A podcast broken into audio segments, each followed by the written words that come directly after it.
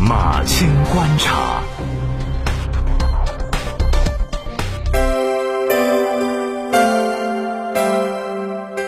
养老是一道社会难题，南京交出了一份高分答卷。南京市民政局养老服务处荣获全国人民满意的公务员集体。南京的养老服务经验被民政部向全国推广。南京市养老服务满意度在全国公共服务质量监测中排名第一。马青观察邀请南京市民政局养老服务处处长周新华，畅谈南京养老服务的实践与创新，为了所有老人的幸福晚年。马青观察，我是马青，大家好。今天观察的重点是南京的养老服务。八月三十号上午。全国人民满意的公务员和人民满意的公务员集体表彰大会在北京举行，南京市民政局养老服务处荣获全国人民满意的公务员集体。这个五人团队探索出了在全国领先的南京养老服务经验，率先建成市级层面统一的养老服务时间银行，家庭养老床位试点获民政部点赞，养老服务质量满意度在二零一九年年度公共服务质量监测中位列第一。南京市民政局养老服务处处长周新华参加了表彰会，并作为受表彰代表在会上发了言。今天的节目，我就特别邀请刚从北京归来的周新华处长做客直播室，聊一聊南京养老服务的实践与创新。嗯，您好，周处长，先跟我们的听众朋友打个招呼吧。哎，你好，主持人好，大家好。呃，您这次是作为受表彰的代表在会上发言的，您感受如何？这次全国表彰大会上啊，我们江苏省南京市民政局养老服务处作为唯一的集体代表发言，集体合影的时候呢，我也是被安排到站在总书记的后面的第一排。总书记呢还问我你你是哪个单位的？我真的就是感觉到那种关怀之情啊，是溢于言表的，也是让我呢深受感动。那您当时是怎么回答的？啊，我说我是南京市民政局做养老的。啊啊啊！对，这个既是我们养老服务处的光荣啊，也是我们全体民政人的骄傲，更是总书记托付给我们一份。沉甸甸的责任。我发言的题目就是让所有老人都能有一个幸福美满的晚年。嗯，您从事养老服务工作有多少年了？呃，我从事养老服务已经有十二年了。十二年。对。养老服务，我们都讲它有很多的难题、难点需要攻克。您的感觉难在哪儿啊？我感觉呢，养老服务啊，和医疗、教育等等这些其他民生相比，我们的起步。是相对晚的，没有现成的经验可循，也没有呢成熟的模式可以用。特别是进入新时代，老年人对养老服务的需求，它是越来越多的。特别一些个性化的、品质化的一些需求是比较多的。你怎么找到这些需求的最大公约数，同时又要满足于每个家庭的个性化，这个就是我们面临的最大的难题。那南京养老服务面对这个难题，给出的解题思路是什么呢？具体的创新点是体现在哪里呢？我们的创新点要围绕刚才说的老年人的需求来做创新，来扩大我们的供给，来创新我们的服务模式，来出台我们的支持政策。提升我们的服务品质，比如说服务模式方面，我们创新了养老服务时间银行、家庭养老床位、喘息服务，这都是我们服务模式的创新。再比如说是支持政策上面，我们是对养老机构划分不同的等级，每个等级给予不同的扶持政策。再比如说，我们还出台了这个为老服务的人才的一些扶持支持政策。优秀的人才进得来，留得住。嗯，您刚才说到了几个创新，那我们重点来说说模式创新吧。呃，时间银行这个名词我们听到很久了，那它在南京是什么时候落地的呢？确实有很多年头了，先从社区啊来开始试点，在试点这个基础上呢，再从街道、呃区，然后再到市全面推开，这样一个积极稳步推进的这么一个过程。我们市本级的，我们是从二零一九年试点和推广的。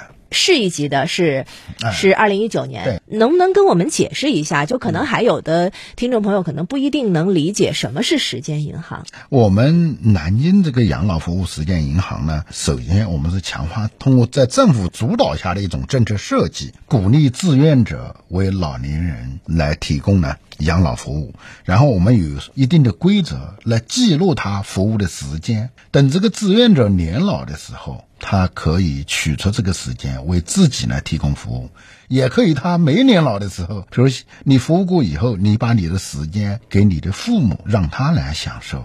目前已经有多少家时间银行在全市范围内？在全市，现在我们已经建成了一千三百多个养老服务实践银行这个服务站点，基本上做到了社区村全覆盖，还有极个别的偏远的地方可能没有完全覆盖到，基本上做到。注册志愿者、注册这个服务对象都可以通过线上来进行服务的申请。服务的发单，我的南京上面专门有一个时间银行的模块，嗯啊，时间嘛都是自动的来存取的。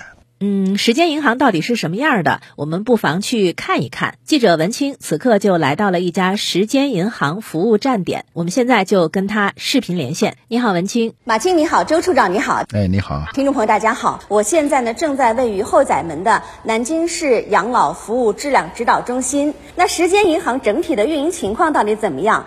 为大家请到南京市养老志愿服务联合会会长、南京市养老服务时间银行运营负责人史秀莲史会长。史会长，首先请您跟大家来介绍介绍啊，像现在我们在的这个质量服务中心，怎么对这个时间银行进行管理呢？好的，我们这边南京市养老服务时间银行的整个一个热力图呢，是展示了我们后台终端这一块，比如说服务点的数量，已经注册的老年人和志愿者的数量，包括我们右下角大家看到的实时的一个订单量。那么这一块的基本数据呢，也是我们管理方在后台所有都能看到的，那是针对我们全市一千三百多个服务点的负责人都随时可以看到的一个基本的数据。目前来说，这个时间银行汇集了多少老年朋友呢？呃，我们现在已经注册通过的老年人有七万多，但是实际享受服务的老人可能在呃四万五左右。那现在目前有哪些项目是可以让老年人在这样的一个时间银行当中去进行享受的呢？呃，原来在居家养老服务当中的五助，我们现在增加了助学和助乐，主要呢也是除了让我们老年人有基本的像助医、助洁、助急这些工作呃这些服务之外呢，还能够去享受到，比如说我有一些呃其他课程类的学习，那么我们是不是可以通过专业的老师给他们提供一些志愿服务的帮助？我们服务的老年朋友，他有没有户籍啊、年龄啊，还有包括这个服务半径上的一些要求呢？呃，有呃享受到我们政府每周比如说三小时的这样一个发放，必须得符合我们就是南京籍的三类特定的人群，比如说我们空巢独居啊，还有我们的留守老人等等。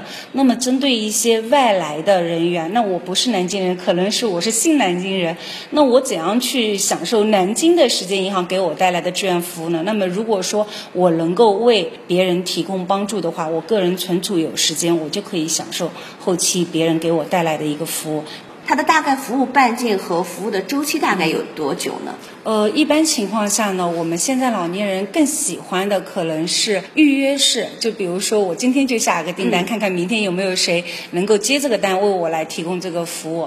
那么还有呢，就是说针对我们的服务半径的话，我们尽量是控制在十五分钟这个养老服务圈，也就是说从我们接收订单的这个信息，志愿者能接收到的范围也是限定的。提倡的是叫就近就便，最希望能够实现的是邻里之间的互助，因为。第一呢，这样志愿者去帮助别人是个举手之劳。第二呢，在居家过程当中有什么遇到什么突发情况的话，那如果对门就是个志愿者，他每天都会去敲个门，那他发现问题的呃时间就会有及时性。嗯，那我们的老年朋友该怎么去下单？嗯，好的，我们这边有那个系统展示平台，请我们工作人员介绍一下。好，这边我们看到有这个三台服务使用的一个机器。这就是志愿者在成功注册时代银行之后呢，所用的一个界面。当志愿者成功注册完成之后呢，显示任务大厅这样的一个界面。志愿者呢，通过任务大厅就可以显示注册区域内的时间银行老人服务对象、老人发布的服务需求、老人的一个服务地址以及呢一个预约上门的时间。如果呢志愿者觉得一切都是可以的，就可以使用滑动接单。当滑动接单成功之后呢，志愿者就可以根据系统的提示，为老人呢提供一个上门的一个服务。在日常的一些使用中呢，因为一些老年人他的智能手机的应用啊还不是很熟练，因此呢，可以通过老人来授权志愿者来帮老人去发布需求。你比如呢，这是我绑定的一位老人，因为呢我跟他住在一个小区里面，他每天呢如果他有一做需求。就会跟我讲他需要哪些项目，跟老人确定完服务需求的各项信息之后呢，点击发布，这样的一个需求呢，就会到志愿者的任务大厅中了。比较多的呢，更多是上门送餐或者帮助买菜，这种老人的频率较高的一些服务项目。非常感谢你的现场操作和演示啊！谢谢谢谢。呃，我想问一下史会长，像我们时间银行当中啊，这样的志愿者，呃，全市大概有多少？呃，我们已经正式通过注册审核的有四万多。嗯，那怎么去保障他们双方的一个安全呢？比如说，他要注册成为志愿者的话，他必须跟先在平台上进行学习。然后考试通过，同时呢，他的基本信息登记之后呢，我们还会在和多个部门进行一个数据比对，确保就是他在前面没有一些呃违法乱纪的事情。第二一个呢，就是首次上门服务必须由呃服务点的工作人员陪同，建立一个双向的相互信任和基本情况的一个了解。第三一个呢，是我们也有完整的一套应急预案。除了这些之外呢，还有一个最重要的，就是我们各个区级民政也为我们所有的时间银行订单都加了保险。今天呢，也正好是会长告诉我，有一位老人就预约了稍后时间的一个养老服务。稍后我们也会花十分钟时间到达他的家中，一块跟随着志愿者的脚步去探访一下。好，马青一会儿见。好的，谢谢文清，我们一会儿见。呃，刚才我们通过视频连线，我们看到文清在这个时间银行的站点。呃，我刚才注意到他那个身后有一个热力图，其实是一个大屏幕，那个整个是一面墙的一个大屏幕，它好像那个数据还是实时变动的。对对，全市已经建立了统一的养老服务时间银行一个信息系统。呃，这上面的数据它都是实时的，服务的申请、注册、接单、发单，它都是在线上。来进行实现的，他不了解这方面的政策，我们的站点会主动的去宣传这方面的政策，是可以主动的跟他点对点的联系的。这些年运行的过程当中，您觉得遇到了哪些困难？时间银行呢，它的生命线在于它的这个时间是真实可靠的。那么你怎么让它真实可靠？我们想了很多种办法。这个也就是南京为什么能在全国向前走一步，其他有很多地方没有做起来，是这一个很重要的原因。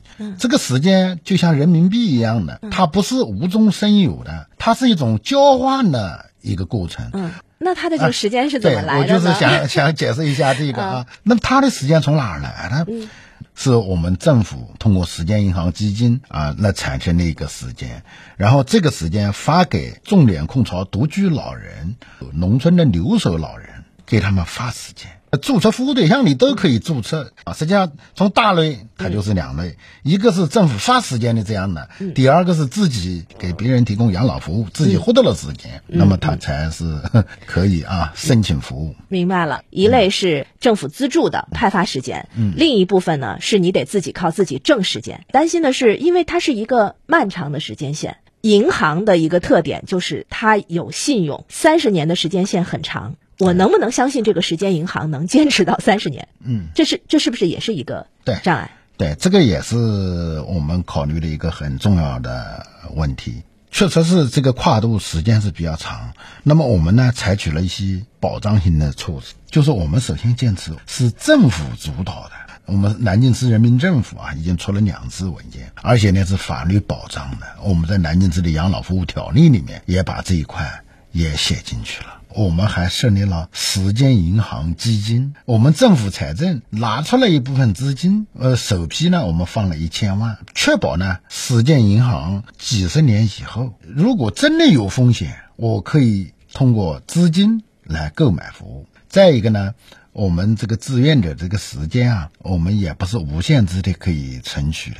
目前啊，啊我们有一些封顶呢，限制一千五百个小时。刚才史会长说，已经有人达到了一千四百多个小时哎了，就一千五百个小时是封顶。，不要产生那种通胀啊，这样。实际上，我们很多是借用银行的这些理念啊，就是通过这些措措施，嗯啊，来保障我们时间银行的这些安全。呃，听了周处长的介绍，感觉对时间银行南京还是想了很多的办法的。那对于养老服务时间银行的南京模式，我们也不妨听一听专家的看法。河海大学公共管理学院教授、博士生导师李静长期研究养老课题。接下来就连线李教授。你好，李教授。哎，你好，你好。那您觉得南京的模式呃嗯有什么创新性吗？有什么特点？南京的时间银行发展到现在，呃，受到广泛关注，也获得我们部里面或者国家的一些认可，确实有它的一个独特性。第一个就是政府主导，从我们一九年出台九加一的这个这个政策体系开始，政府一年一千万的资金投入，都非常体现了政府主导的一个特点。第二个是多元参与，因为养老服务涉及到全社会的一个事情，光靠政府是不可能的，所以在政府主导下，包括了一个企业，包括社会组织，包括高校多方面来参与。第三个资源链接，我们发现南京在资源链接方面啊是非常有特点，而且它的链接效应、聚集效应是非常强的。第四个是互助惠老，通过互助、互相帮助来让老年人受惠。它的具体做法，第一个规范的政策体系，一九年的一个办法加上二二年的一个通知。加上九个办法，政策体系是非常完备的。第二个呢，完善的管理机构，市里面有我们民政下面的一个一个养老服务指导中心，到社区都有站点。第三个，专业的运营团队，整个操盘的，好像南京养老志愿服务联合会，就史秀莲那边啊。因为史会长他本来就是高校老师，我觉得他还是蛮有情怀、有想法、有担当的，属于能人推动型。再一个，他的技术运营啊比较专业，高科技公司开发了南京的时间银行的运营的这个系统啊，使得我们时间银行能够有效推进。第四个，我觉得也是非常重要，就是有效的动力机制。我们在全省十三个地方在调研的时候，很多地方就就有个疑问：你南京一年一千万，我地方没钱呢？但实际上，南京这边啊，企业的参与积极性还是比较高的。为什么呢？社区站点几乎都是一些养老服务的企业在运营的。它之所以愿意运营，它是瞄准了时间银行非常好的一个引流机制。什么意思？就是时间银行它提供的服务是免费的，又是政府背书的。老年人有一个特点，那就是一般不相信人，但是相信你呢，一般就不变。一旦等到社区的活力老人要进入机构的时候，他自然而然就会去选择运营时间银行的这家这家机构啊去入驻。政府的监管、政府的背书、政府的引导，能够让养老服务企业比较好、比较快的、比较有效的进入社区、进入老年人的家庭。所以我自己总结就叫以利促惠，以利益来促进互惠。以共利促进互助。最后一个南京的做法，我觉得也可以好好讲一讲，就是稳定的志愿者队伍。我们初期啊都是搞个体志愿者，现在慢慢我们去发展团队志愿者，和高校去联系，和一些企业联系，和一些政府部门联系，它能够保持有比较数量稳定的志愿者参与进来。他们这种做法还是还是蛮有创新性。那您觉得时间银行复制和推广的难度在哪里呢？嗯，嗯南京的模式好不好？好，但是在复制的时候确实是有障碍的。我觉得有几个方面的障碍。第一个，志愿者的活跃度，既要让他进得来，还要让他活起来。第二个，时间银行的可持续发展，很多朋友不太了解南京的模式，一提到南京说，哎呦，南京里就是政府砸钱的，根本不是这样。最初南京市政府推动时间银行，每年一千万，十年一个亿，更大的目的是向社会。证明宣誓我们政府是支持这个事的，怎么样在资金方面可持续发展？第三个，时间货币及时提取和兑换。第四个就是通存通兑的问题，城镇化呀，呃，人口流动啊是非常快的。如果你没办法通存通兑，甚至省内都没办法通存通兑，那我在当地在工作地参与时间银行的这个积极性啊，我可能就会大打折扣。呃，谢谢李教授。周市长，您听到了，李教授对时间银行的南京模式给出了很高的评价，同时他对复制和推广也提了一些建议。您对这个推广和复制怎么看？可复制性它有它的前提，首先要有政府来牵头。比如你想复制到更大的范围，必须由这一级政府来牵头制定统一的规则，规则上必须要一样。就相当于，比如说我人民币汇率，就类似于这样的啊。嗯，你要怎么来设计？要与它的服务标准和记录时间的办法要能够相统一，它就可以可以复制。对，比如说你要在全国范围内里面，你就必须要国家层面呢，它要设计这样的规则；你要在全省层面呢，必须在省里面有相关部门牵头来出台这样的规则。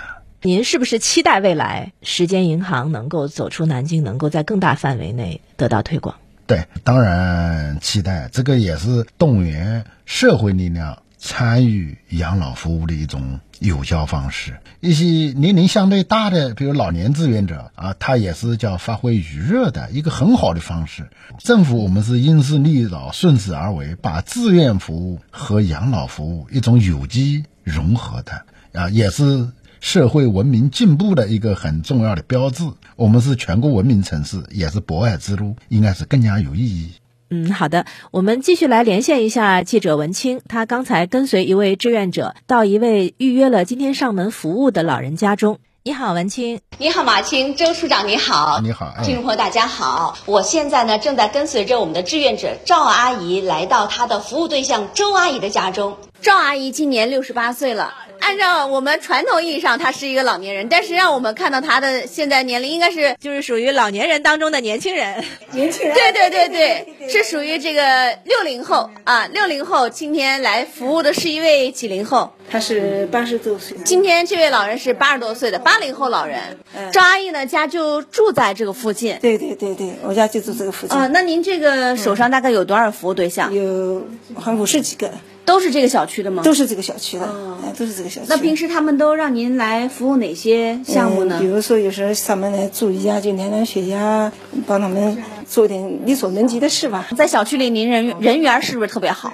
还可以吧，还行吧。那今天我们主要是让您来帮助什么呢？帮他，嗯，他头发稍微偏长一点，给他理一下子，来量个血压。呃，一般像爷爷需要多长时间有人为他来提供这样的志愿服务呢？平常是，比如他订饭，在养老中心订饭送饭，嗯，量血压，量那个血糖，嗯，哎，有常跟他聊聊天啊，做做不少事。我们有让我拿不动的东西，他们都帮我拿，哎，就等于让我心情很愉快。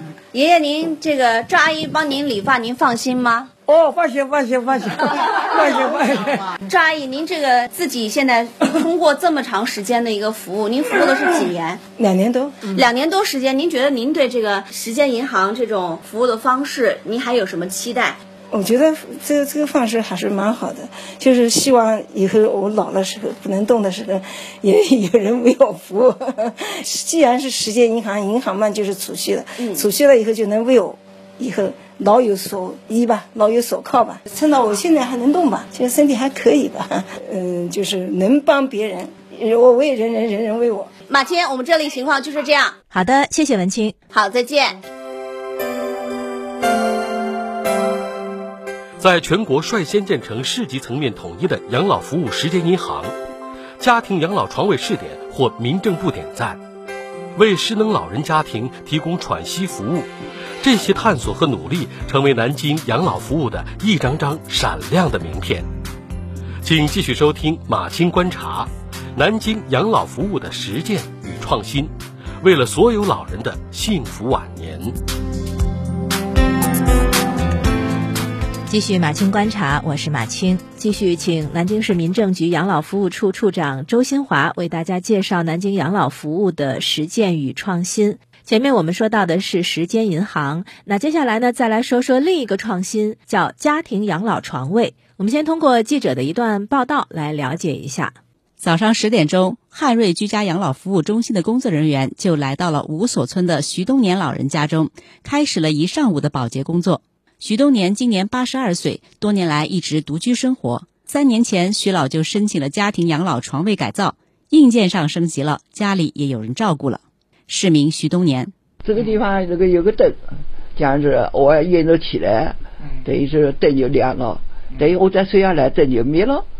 另外如果有事呢，我有手机跟他们联系也行。还有一个那个那个仪器呢，等于那个一一拉，那个红点子一拉，他们就知道了，他们就会来了。所谓家庭养老床位，就是以社区养老服务中心为支点，推动养老机构养老服务延伸到居民家庭，把养老院搬回家。老人不仅可以享受跟养老院一样的专业化服务，就连日常使用的设备也与养老机构相似。汉瑞居家养老服务中心工作人员王梦平：厨房的话都有那个就是防烟雾的烟雾报警器，然后有防煤气泄漏的。然后还有防止家里漏水的，然后床上的话有那个智能床垫，然后就是老人在躺下来的时候可以测量到他的心跳心率，像他这边如果有异常的话，就是我们后台这边都会有显示，然后我们都会有及时跟老人这边去联系。市民徐东年，就自从有了家庭养老以后，女儿放心的不得了。哎，他哦，你看你们这些老年人，国家对你们都重视，他高兴的不得了。呃，周处长，家庭养老床位它是为了解决什么问题呢？我们通常会讲养老有几种方式，比如说机构养老、社区养老、居家养老。所谓机构养老就是养老院啊，社区养老类似于日间照料啊，居家养老类似于这个就是上门服务。因为家庭养老床位啊，严格来讲，自理老人他是不需要家庭养老床位的。就是十能半十能老人才需要按照机构那些服务内容上门去跟他服务，自理老人他只是需要普通的居家养老服务就可以了。那我们二零一六年的时候就在想，有没有一种养老方式，既有机构的优点，机构的优点是什么呢？专业化服务能力比较强。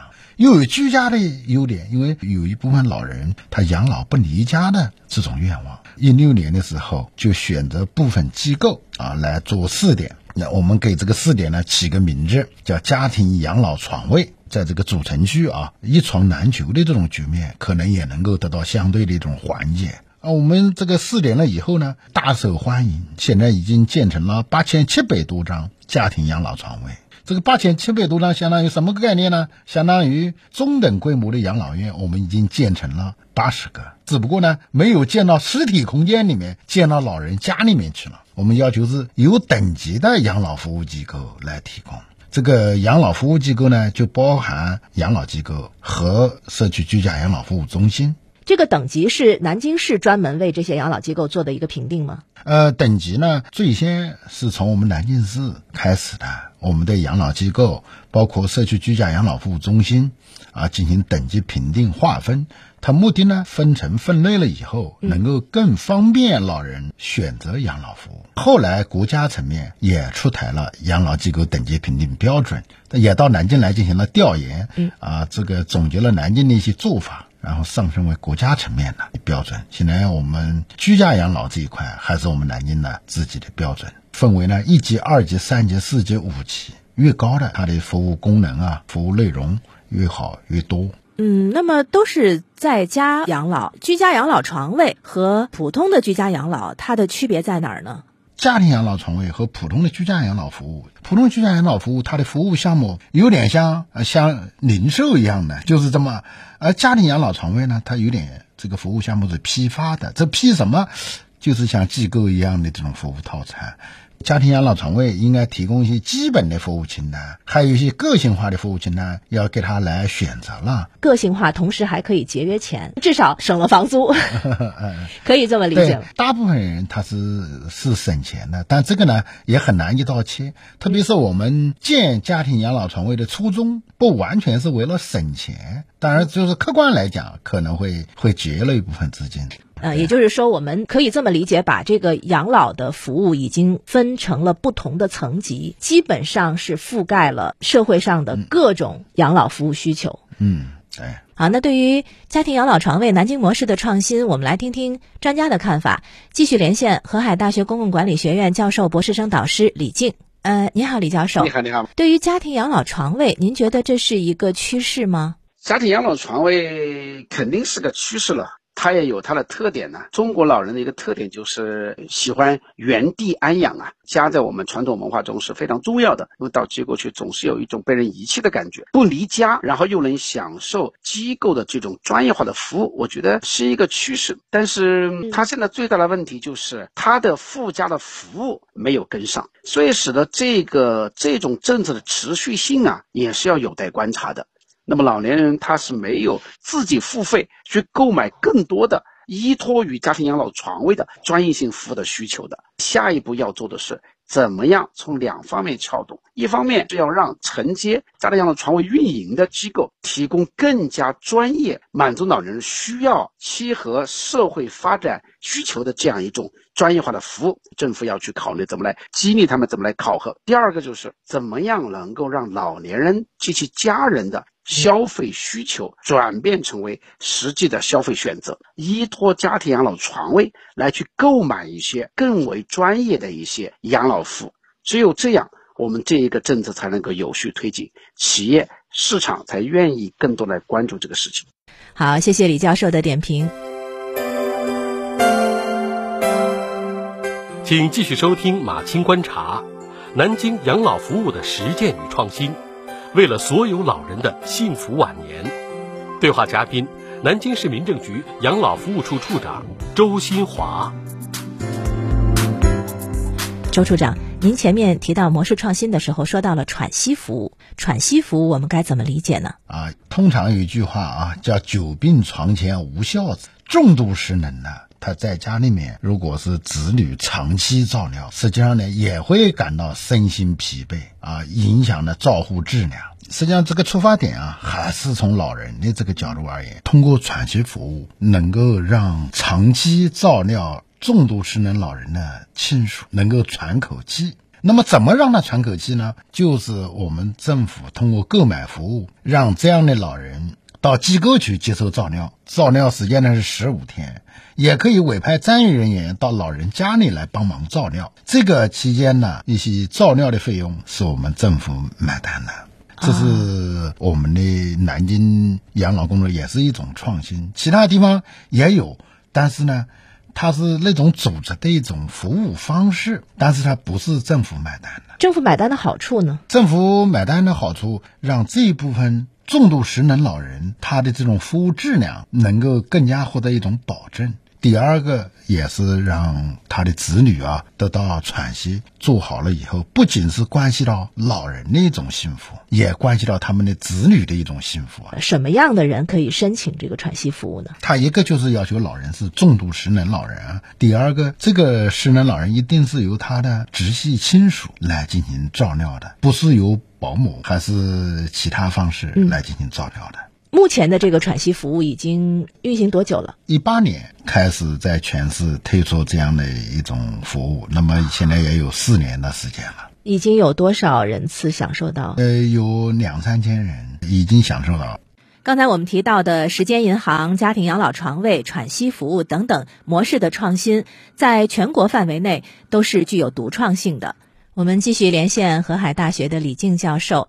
嗯，你好，李静教授。那听了周处长对南京养老服务的模式创新的介绍，您对南京的养老服务的总体评价是什么呢？我觉得南京总体来说现在已经做得非常好，已经是全国在养老这一块可以说是一面旗帜吧。包括我们江苏的民政都是这样。有几个方面我觉得可以期待。第一个就是呃制度设计方面啊，现在南京呃也响应国家的号召，在。呃，包括江苏啊，在积极探索基本养老服务制度的建设。那我们南京，呃，能不能够在基本养老服务目录清单，在基本养老服务供给主体，比方政府啊，比方企业，比方社会，它的责任边界，在基本养老服务的内容体系，在基本养老服务的评估评价方面，能不能够再做出一些探索？这是我第一个期待，我觉得。那么第二个就是我们讲的钱的问题，养老服务要发展，钱是关键。所以我觉得我们南京能不能够在公共财政预算的时候啊，或者说在一些